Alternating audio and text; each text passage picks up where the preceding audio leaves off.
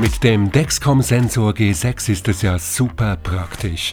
Noch bevor ich in eine Hypo gerate, bekomme ich rechtzeitig ein Warnsignal was aber, wenn mein eigener Körper gar keine Signale mehr von sich gibt? Das kennt ihr vielleicht. Dazu hat uns die Community eine Frage eingeschickt. Vielen Dank. Was kann ich tun gegen Hypowahrnehmungsstörungen? Das ist Plan D, der Podcast von Dexcom für alle von euch, die sich schlau machen wollen. Jede Woche beantwortet unser Ärzte- und Fachpersonenteam eine Frage von euch.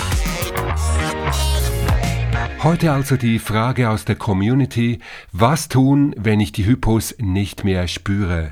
Mit dieser Frage sind wir zu Professor Bernd Schultes vom Stoffwechselzentrum St. Gallen gegangen. Was also, wenn ich meine Hypos gar nicht mehr spüre? Das Wichtigste ist, was Sie dagegen tun können, ist Hypoglykämien vermeiden.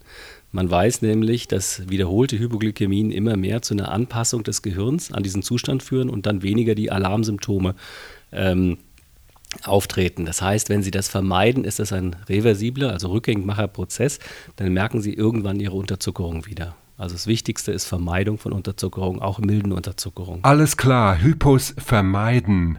Und da hilft der Dexcom-Sensor G6 ja sehr dabei. Dank der Warnung bald niedriger Wert Dringend werde ich 20 Minuten bevor ich 3,1 Millimol pro Liter, also 55 Milligramm pro Deziliter erreiche, informiert, damit ich schnell reagieren kann, um ein potenziell schweres hypoglykämisches Ereignis zu vermeiden. Es gibt aber auch spezielle Programme, Hypowahrnehmungstrainings. Ja, genau. Es gibt also spezifische Programme, äh, die sind nicht so verbreitet, aber es gibt spezifische Programme für Hypoglykämie-Wahrnehmung, dass man also vermehrt auf Symptome achtet, die ein für einen spezifisch sind und Hypoglykämien, also Unterzuckungszustände, signalisieren. Schwitzen, Zittern, Unkonzentriertheiten, alles das kann auf eine Hypo hinweisen. Zumindest von früher her kenne ich sie. Gibt es diese Symptome denn auch heute noch? Ja, die gibt es immer noch. Die Symptome haben sich eigentlich nicht geändert im Wesen. Sind die gleich, die können individuell sich verändern, das ist so aber sie sind eigentlich noch die klassischen Symptome, die auftreten. Also wachsam bleiben, auf die eigenen Körpersignale hören und natürlich dem Dexcom-Sensor G6 vertrauen und ihn immer mit sich tragen, dann können Hypos vor allem durch die Warnung bald niedriger Wert dringend vermieden werden.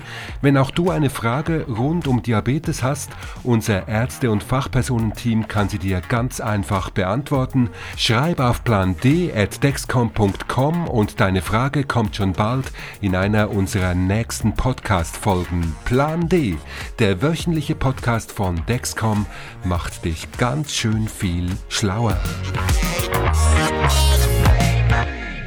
Dieser Podcast ist keine medizinische Empfehlung. Menschen mit Diabetes sollten ihr Diabetesmanagement immer mit ihrer Ärztin oder ihrem Arzt besprechen.